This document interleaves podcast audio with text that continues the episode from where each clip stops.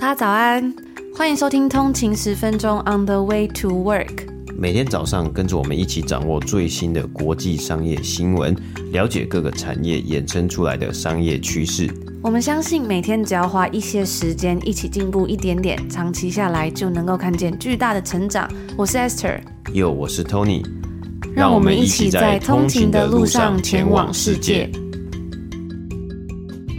大家早安，今天是二月十六号，星期五，欢迎回来通勤十分钟。大家早安。最近呢，我在多伦多认识的第一位朋友，他搬家离开了这个城市，然后就觉得哇，突然有一点感伤的感觉。不知道大家会不会有这种感觉，就是长大了之后啊，好像总是会觉得说要遇见同频率的人呢，变得更加的困难。然后找到适合自己的友情啊，其实也需要很多的时间，尤其特别是在国外，或者是可能有的通勤族呢，你可能去到一些不是自己比较熟悉的地方。但是呢，也因为刚好就是最近。嗯，这个好朋友离开了这个城市，让我发觉，其实一路以来很感激，身边都一直有疼爱我们的人啊，珍惜我们彼此友谊的人，真心相处的朋友。然后，呃，朋友就是离开了加拿大呢，也让我发现，哇，其实。天下真的没有不散的宴席啊！有时候觉得很稀松平常的事情呢，它并不会一直都存在，所以真的要好好珍惜每一天。那我们也非常感谢呢，在这里就是通勤族跟我们一起度过每一天的早上。其实呢，我一直都觉得大家也都是我的朋友吧。在呃出国的这几年呢，我觉得我的人生之中呢，就是以前在台湾啊，就是。感觉常常都是很热闹啊，有家人啊，有朋友。然后出国之后呢，其实很多的时间是自己一个人的，就是只工作，然后可能去外面之外，就是做一些必要的事情之外呢，偶尔跟朋友聚会之外，其实我们花在通勤十分钟这个节目上面的时间还是蛮长的。然后有时候呢，也可以看到很多大家的讯息啊，跟大家聊聊天什么的，因为都是我的朋友。然后我觉得也非常谢谢大家的陪伴，希望我们的内容都有陪伴到你们。嗯，对啊，那我不知道，应该有蛮多通勤族，因为我知道好像有蛮多通勤族就是住在可能国外的，或是可能是有在各地，比如说在台湾的各地不同的城市，不同于你家乡的城市打拼嘛。那相信大家或多或少可能都会有这种感觉，就是诶，你如果在异地啊，甚至是我们在移民，或是说来到加拿大，就是好也好好多年了，但是始终呢，就是。可能没有久到说哦，我对于这个地方呢有超级超级深厚的认同嘛。毕竟呃，可能成长的环境啊，或是最重要的家人啊，还有朋友啊，其实也都还是在台湾，或是都还是来自台湾，在台湾交到的朋友嘛。所以就有有时候呢，都会始终会。还是会有一点点这种疏离感吧，就是在加拿大的这些日子啊。但是我发现我们在加拿大其实呃度过这些时间呢，很大部分时间呢都是在空中，就是在这个通勤十分钟的这个 pass podcast 上面呢。跟大家一起度过，那不知道从一开始的时候呢，就是二零二零年收听我们就开始收听我们节目的通勤族，或者是呢，其实你是中途加入，然后你有往回，因为我听到非常多的通勤族有跟我们讲说，诶、欸，他可能是中途不知道什么时候，就是什么时候加入了，然后但他会往回去从前面的呃这个集数啊开始收听嘛，那应该也可以听得到说，诶、欸，其实以前比较跟常跟大家分享这个啊，就是应该会听得到我们在这一路过来，可能三年快四年。年的一个呃变化或是一个成长，那我觉得其实这也是一个很很酷的一件事情啊，就是能够用做某一件事情呢来去记录自己的这一段路路旅程啊。那我们呢就在这个空中上面呢，其实在过去的这几年呢，跟大家这样一路的分享啊，不仅是我们自己的旅程，当然我们最重要的是我们在节目上面跟大家分享一些商业新闻啊，跟大家一起成长。嗯，那其实这边稍微跟大家分享一下，我们在前阵子呢，也就是完成了我们的算是移民的一个小小里程碑嘛，就是拿到我们的枫叶卡永久居留，所以就是回头想，就是觉得哇，就是大概嗯、来加拿大就是三年多。四年多嘛，就觉得说，其实有真的很大部分就是跟大家一起，好像哎、之前有通勤族就说听我们的节目呢，常常会听到说，可能好像有一种一起成长的感觉嘛，因为我们常常在上面可能分享说读了什么样的书啊，然后像是有跑步啊，我之前有做瑜伽什么的，就在上面分享很多，真的像是朋友这样闲闲话家常，还有那时候我们养的第一只猫，然后最近拿到了枫叶卡这样子，所以我觉得哇，真的是一个很棒很棒的旅程，谢谢大家的陪伴。那其实我今天呢有看到了，就是韩冰律师陈俊翰过世的这个新闻，在《镜周刊》的一篇访问里面呢，他其实就写到了他对死亡的想法，那里面就提到说，对于身体状况的恶化，他早已有心理准备，他就说。可能明天，可能一年后，可能十年后，考虑或担心这件事情并没有太大的意义。搞不好那一天来临之前，我的生命就走到尽头了。我就是每天做好自己的事情，规划好自己想做的事，然后赶快实践，这比较重要。他说他自己不乐观。然后，但是也不悲观，就是务实的过每一天。我觉得，嗯，对他来说，可能维持生命的本身就已经是一件不容易的事情。所以他分享的这一段话呢，其实也让我觉得非常的有感触。尤其是我们前几天在 EP 二六六的时候有分享到《匮乏经济学》这本书嘛，里面就提到说，大脑的运作跟匮乏感会互相影响，形成个人的思维模式跟行为方式。匮乏感会让你的接受资讯的认知宽频变窄，就是说呢，假设嗯，你因为某一件事情，比如说。呃，贫穷，比如说你的时间不够用，或者你你的孤单的感觉，这个东西对你的影响呢，就是会影响到你在其他事情上面的判断力，因为你很大部分的注意力还有这些东西都是被这个东西所占据了。里面里面书里面其实他就举几个案例说，它的影响会有多深呢？甚至会比你一夜没有睡觉还要严重。比如说，对于有些人来说呢，你就跟他讲说。举一个例说，假设你今天你的汽车需要去保养，然后这个价格大概是三千美金，保险会付一半。对于贫穷的人跟富有的人来说呢，这件事情就会影响到他们的这个认知宽频，就是说。如果他你跟他讲了这件事情，然后你设身处地想了说，你可能真的遇到这样的事情，贫穷的人呢，他可能接下来很多判断都会错误了，因为他可能就一直在想，哇，我可能要付那一千多块的这个修车的费用。但对于呢，可能对于钱没有这样子匮乏的人呢，他还是可以继续运作，就是他的大脑，他的很多判断呢，还是可以正常的运作下去，因为这个东西对他来说可能不是这么影响的严重嘛，所以我觉得这也是一件还蛮有趣的事情。这个匮乏的短期好处就是会让你的注意力非常的集中，你会很注意去想这些，比如说钱，比如说时间，比如说交友、人际关系。但是呢，如果不加以控制，长期下去呢，则会对大脑有损伤，让你的人生在匮乏漩涡中纠缠，最终穷人还是穷，忙碌的人依然没有时间，孤单的人呢，也只能形单影只。他说这些好像有点离题了，但是呢，总而言之，希望我们都能够像陈俊翰律师一样，每天做好自己的事情，规划好自己想做的事，然后赶快实践，不悲观，务实的过好每一天。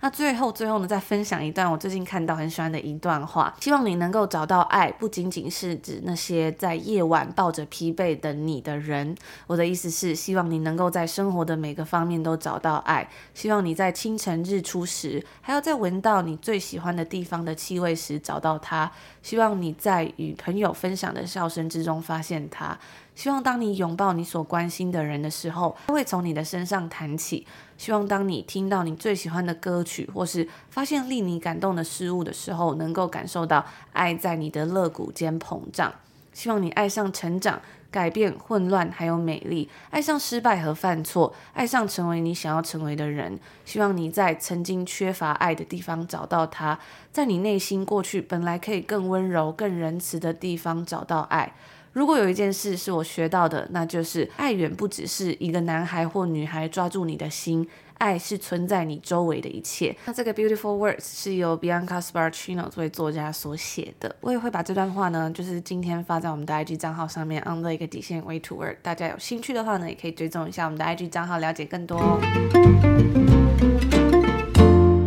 在上个月底的时候呢，我们有分享过，当科技公司高层如果话说太满，会发生什么样的事情。PayPal 当时呢，公布了最新的产品还有服务更新的消息。因为 PayPal 的 CEO 在接受访问的时候提到，他们最新的这个发表会呢，将会 shock the world。撼动这个世界。而这个振奋人心的消息，让大家都认为，哇，这个老牌金融支付科技公司是不是要来准备干大事了？访问当天，PayPal 的股价呢还涨了五个百分比。结果没有想到，后来啊，在发表会公布之后，却是雷声大雨点小，于是呢，股价就大跌了。那这两天，我们又看到另外一个科技公司高层失言，影响到公司股价的案例。我们都有过打错字，就是 typo 的这个状况嘛。比如说呢，传讯息给给别人的时候，本来 假设你是要写说，哇，你是我认识的同事之中最出色的。那如果你少打了一个出，就会变成你是我认识的同事之中最色的，这就很尴尬啦。那不知道大家有没有过类似这种打错字或是 typo，可能是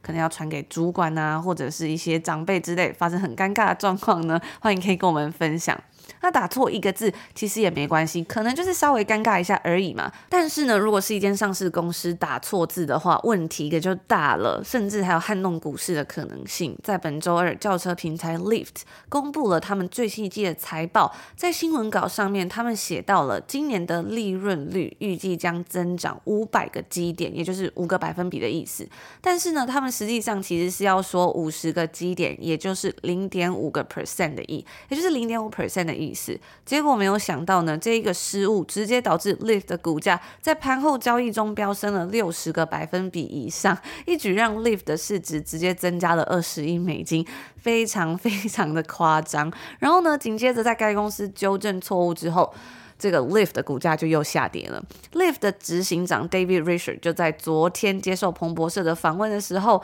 坦承了这个错误。他说这是一个非常严重的错误啊。那他的自己的说法是说，这个 an extra zero slipped into。多了一个零滑进去这个新闻稿里面，应该只有一个零才对啊。那这就让我想到，好像很多年前阿基斯的那个新闻这样，哦，不小心滑进去了一样。他就想说，an extra zero 怎么会这样滑进去？这个呃 press release 蛮不合理的嘛，尤其是一间上市公司，诶，这是真的是好像一场闹剧一样。不过呢，幸好的是 l i f t 这次的财报表现很好，所以呢，在星期三的时候，该公司的股价依然是有照常上涨了三十五个百分比。那说到轿车平台呢，其实在北美时间的昨天，也就是情人节的时候呢，三大平台 Uber、l i f t 以及美食外送平台 DoorDash 的司机们也发起了罢工的活动，抗议待遇不公，要求更公平的待遇。其实从去年到今年啊，罢工的议题就从来没有停过。根据今天刚热腾腾出炉的一份报告就显示，从数字上来看呢，在二零二一年总共的罢工人数是大约是十四万人，有两百七十九起罢工。然后在二零二二年的时候呢，有二十二点四万人，总共有四百三十三起罢工。时间到了去年二零二三年，罢工的人数飙升了，较二零二二年增长一百四十一个百分比，来到近五十四万人。然后呢，总共有四百七十起罢工。虽然这样子看起来次数增加只有比二零二二年多一点点，但是呢，共同参与罢工的人数却大幅增加了。主要的原因是因为啊，在去年有四场非常大型的横跨各个产业的罢工活动，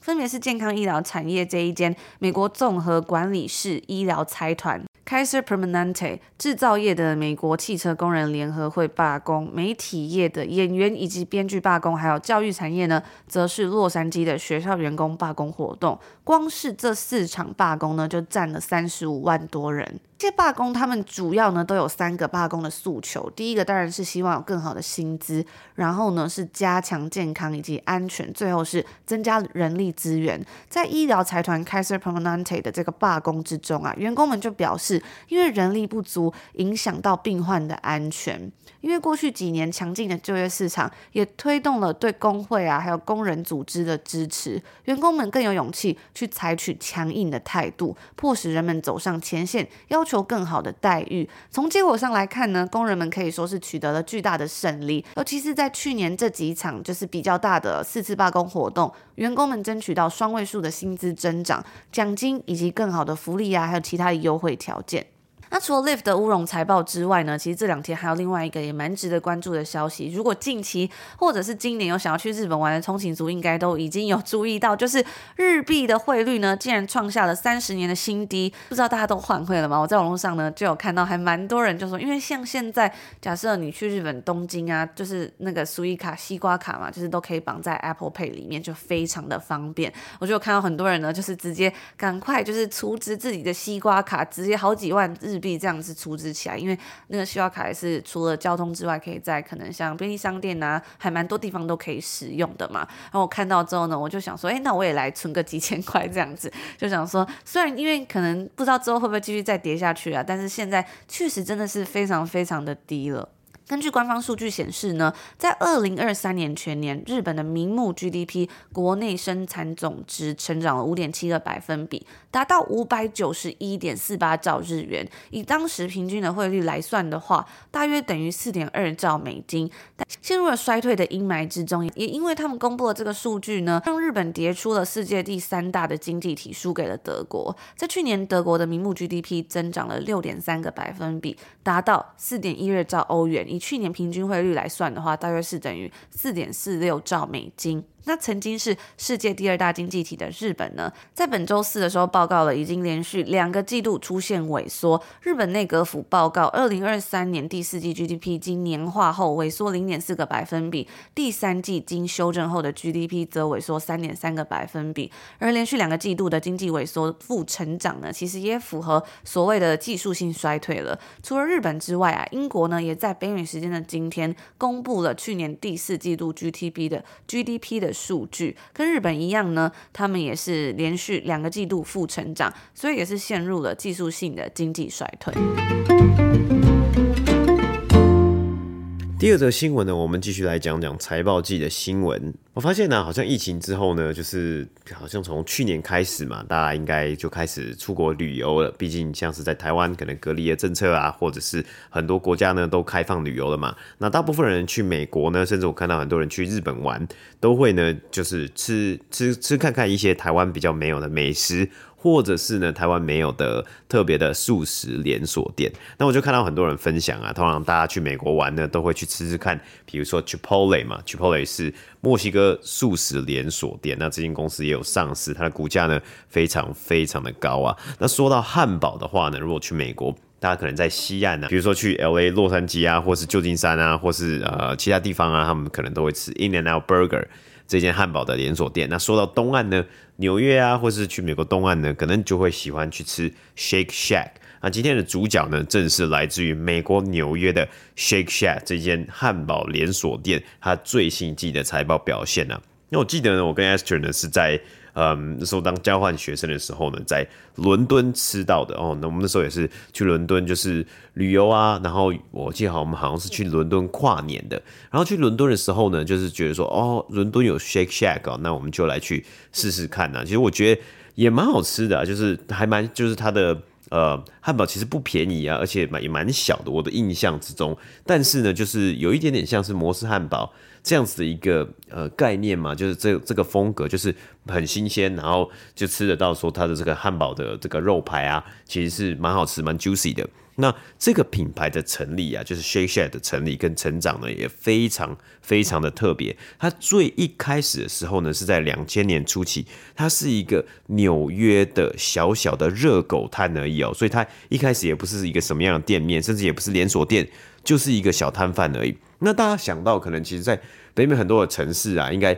对这种城市的印象，甚至是纽约，因为有很多的影集或是电影呢，都会拍到纽约呢，就是有很多的摊贩，甚至热狗摊嘛。那我自己呢，其实我没有去过纽约，但是我的印象呢，记得在以前温哥华的时候呢，诶，温哥华的 downtown 啊，它其实也有一些热狗摊，就是呃最。呃，算是那种上班区，然后再加上一些最主要的、最主要热闹的区域，那就有好几摊热狗摊呐。那因因为以前这个呃上去去上课的时候，都会去坐呃去坐这个呃小公车，然后我就会经过这个热狗摊。那这个热狗摊呢，我觉得很好玩的，因为它有好几家嘛。那好几家热狗摊就会出现一件事情，就是它会有竞争嘛，因为。你在同一个地方，然后因为人来人往，它那个地方呢是有公车，然后是有这个呃 SkyTrain，所以就会有非常多的人嘛。那有这么多人呢，他们就想要去拉客，他们怎么拉拉客呢？我觉得就非常厉害，他们就使出了价格弹性啊，就是呢，它的价格呢，这个热狗堡的价格不是一个公定的价格，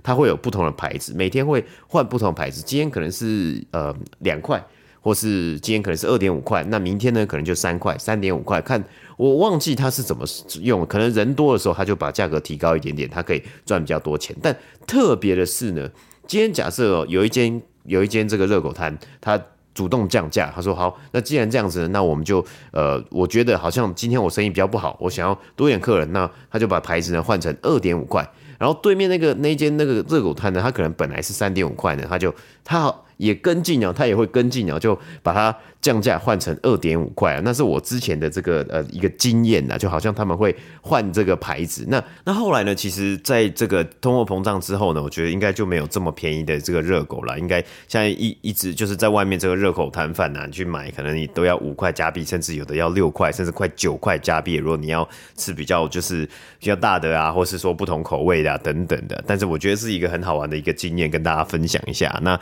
呃，我们回到 Shake Shack 的新闻啊，这间公司或者说，哎，它的起源呢？最早是从热狗摊开始嘛，那呃，其实就是热狗摊，它就是虽然现在已经涨很多，但那个时候呢，可能是一个很便宜的一个美食嘛。那很多的，比如说上班族啊，他在金融区工作，或者在在哪里工作，当这样工作，他就中午的时候他就去买一个热狗来吃，或者是呢，很多纽约客啊，或是有很多观光客，他喜欢哎、去朝圣一下，哦，原来大城市的一个感觉就是这样子，所以。大家就是会去，就他们一开幕的时候呢，Shake Shake 一开幕的时候就会有 line up，就很长很长的时间呢，就是都会大排长龙。后来呢，他们转移变成公园里面的一个常驻摊贩，就是在公园里面呢弄一个很像是一个呃这种机台啊，或是一个。就是一个小基地这样子，然后让很多人去公园的时候呢，可以顺便去买这个 Shake Shack 的热狗啊，还有其他的它其他的产品，包括后来汉堡啊、奶昔啊等等的。那他们从一开幕的时候呢，其实转换到公园呢，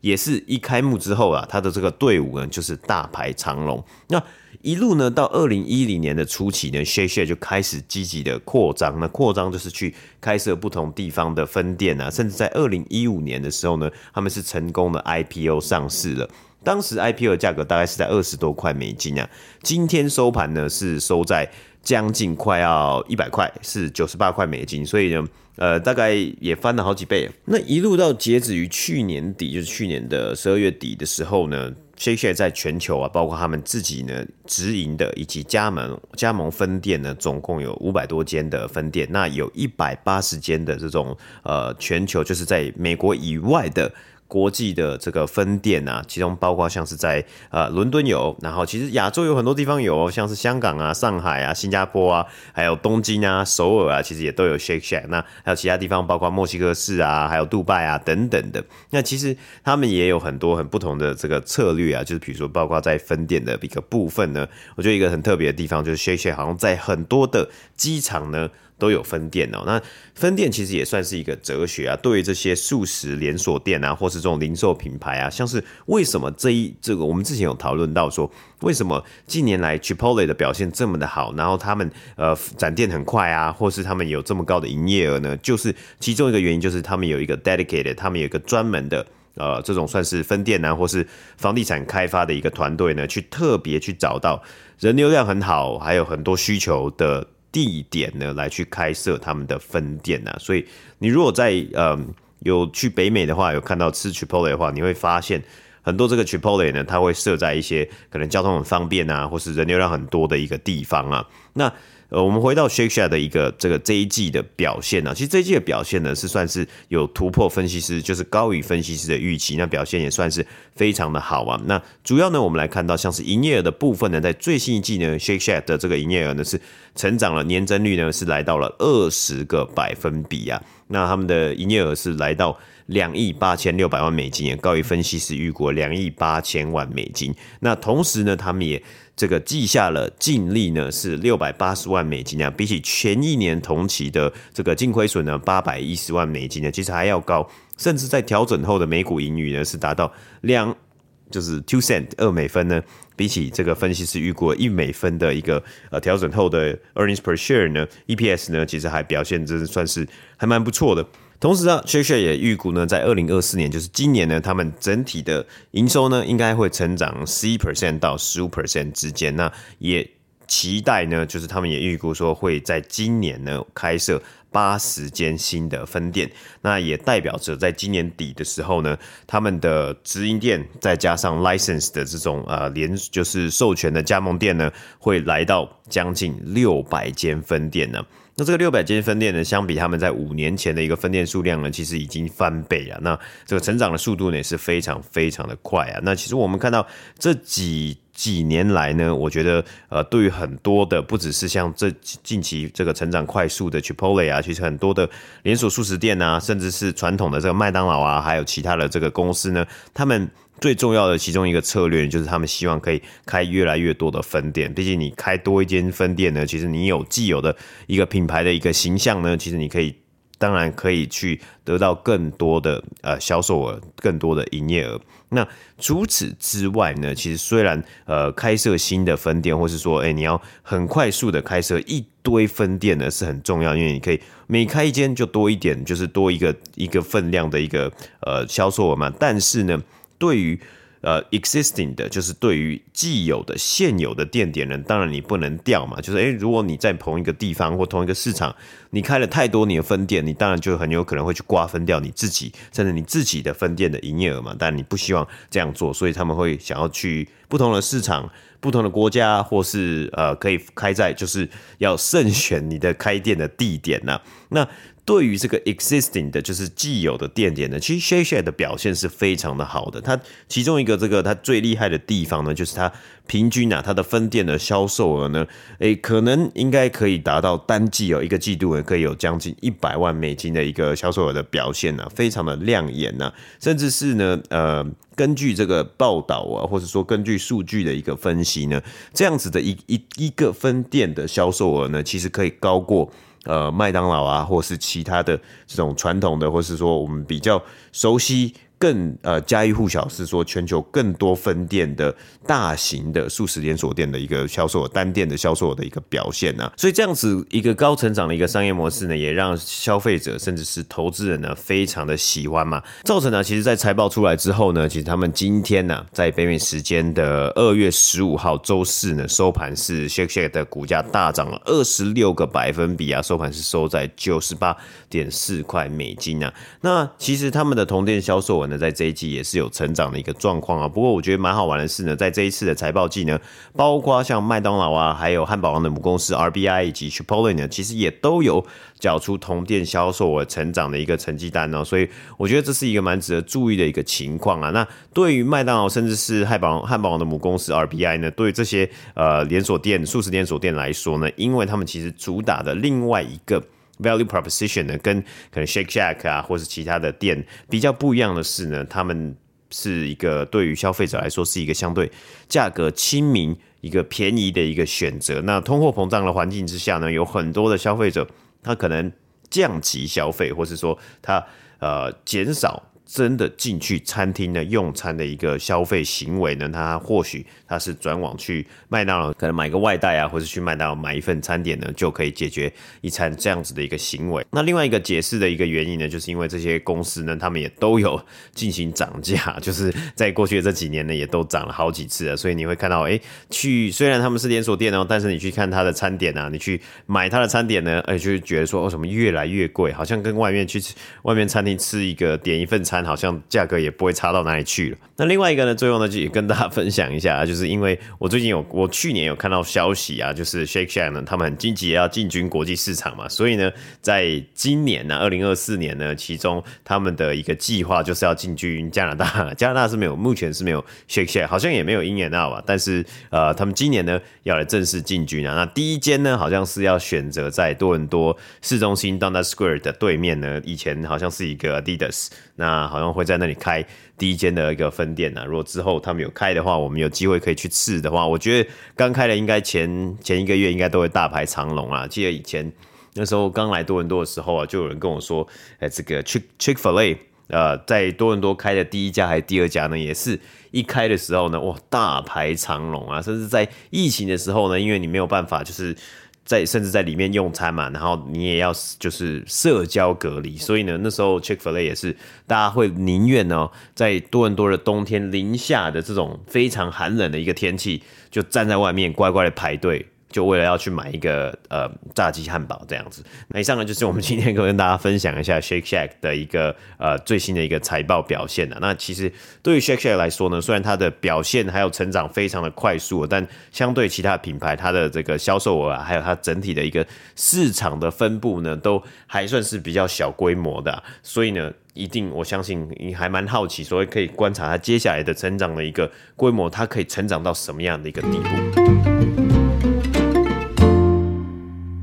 以上呢就是我们今天星期五要跟大家分享的内容啦。不知道通勤族呢，明天你们有没有要补班？那如果要补班的话呢，我们也在这里跟大家稍微加油一下。如果早上需要醒醒脑的话呢，其实我们还有蛮多的节目可以收听。除了在礼拜一跟礼拜五的免费节目之外呢，礼拜二、三我们也都有付费订阅 VIP 可以收听的节目哦。所以大家如果有兴趣的话呢，现在在 Apple Podcast 有两个礼拜的免费收听，推荐大家可以使用这个优惠，然后开启免费试听。只要有订音乐啊，或是免费试听的话呢，过往的所有集数都是可以收听的哦。嗯，对啊，那而且。这个礼拜呢，其实是昨天礼拜四才刚开工嘛，但是我们这礼拜礼拜一到礼拜五呢，其实我们都有更新节目啊。毕竟我们在这里呢，在加拿大多伦多这边呢，也没有办法放呃一个礼拜的这种农历新年的年假嘛，所以我们继续努力呢，呃，来产出相关的内容啊。特别是因为美股呢，最近在财报季嘛，其实也有很多很多我觉得很棒或是很好玩的新闻呢，想要分享给大家。那新的一年，我们就继续一起加油吧！我们就在这里祝福所有的通勤族，今天有个愉快的开始，美好的一天。我们就下周见喽！下周见，拜拜。拜拜。